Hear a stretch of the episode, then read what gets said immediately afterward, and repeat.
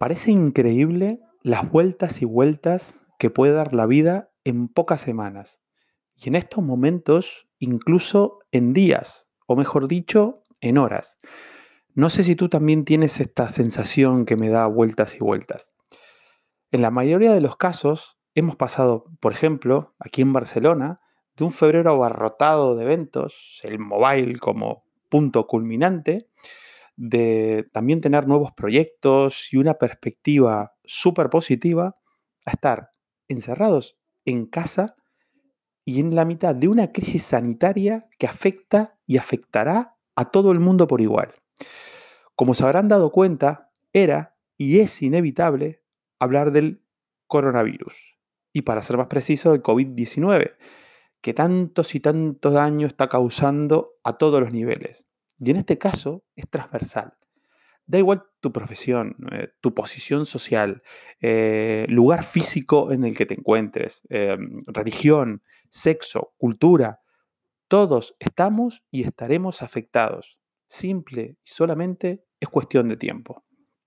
Pero en este caso, quiero sumarme a la iniciativa propuesta por el editor de la revista Barcelona Dot, Tomás Cascante, que nos plantea un par de consultas.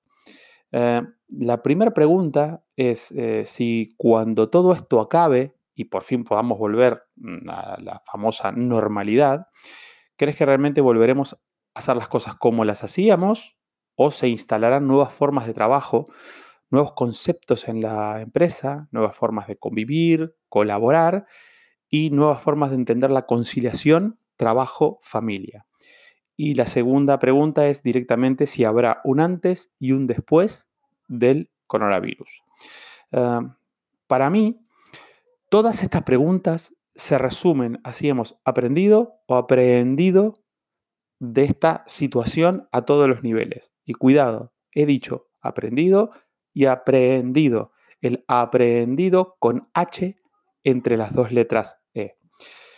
En el primer caso, si solo hemos aprendido, simplemente la persona, nosotros, nos hemos vuelto un sujeto pasivo, un contenedor de ah, lo que está sucediendo actualmente. Parto de un nivel y llego a otro, sin duda, pero no siempre con éxito, porque el nuevo nivel al que he llegado no forma parte de mí o de mi realidad.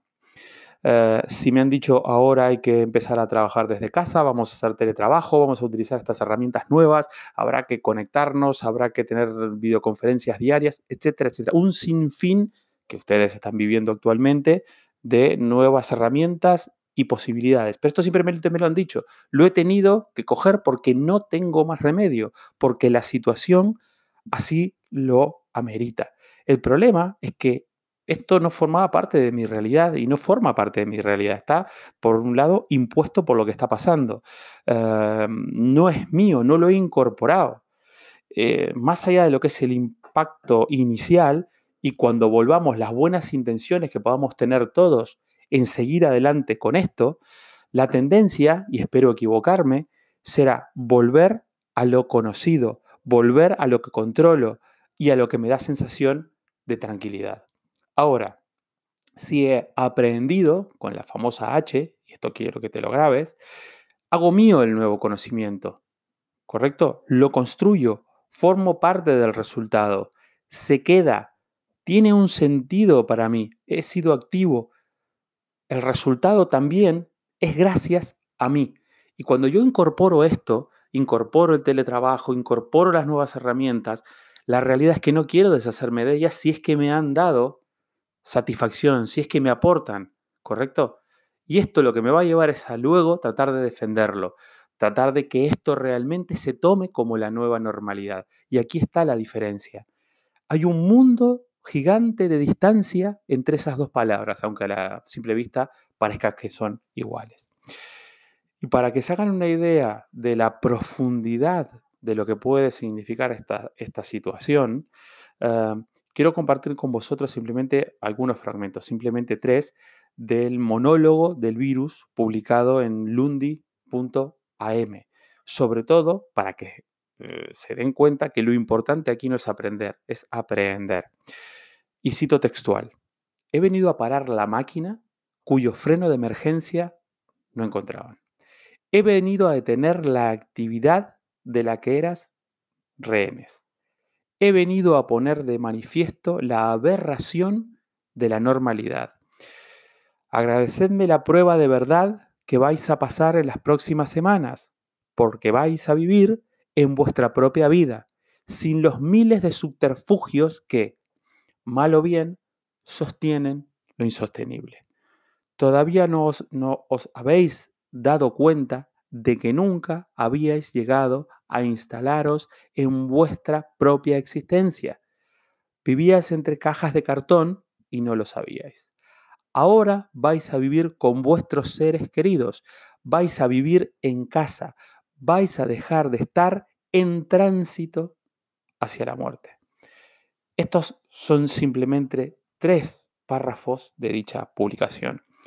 Te invito a leerla de forma completa, solo te llevará 10 minutos y creo que hace evidente lo evidente eh, que hay que aprender, ¿correcto? Por lo cual, tenemos que ser conscientes de que realmente hemos frenado en seco. Tenemos que volver a equilibrar la balanza de lo que es importante y de lo que es superfluo. Y por último, y repito, tenemos que ponernos en modo aprender para poder luego defender esto y aferrarnos a él. si la respuesta es un sí, si logro hacer todo esto, si es que habrá un antes y un después.